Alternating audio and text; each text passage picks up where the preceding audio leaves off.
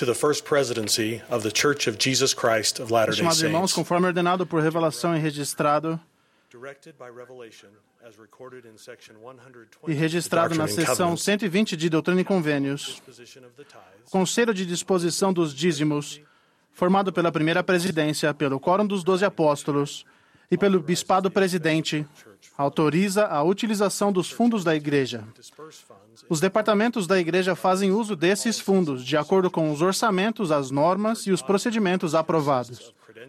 A auditoria da Igreja, que é formada por profissionais credenciados e que atua de modo independente de todos os outros departamentos e entidades da Igreja, tem a responsabilidade de realizar auditorias com o propósito de garantir razoável segurança referente às contribuições recebidas, às despesas feitas e à proteção dos recursos da Igreja.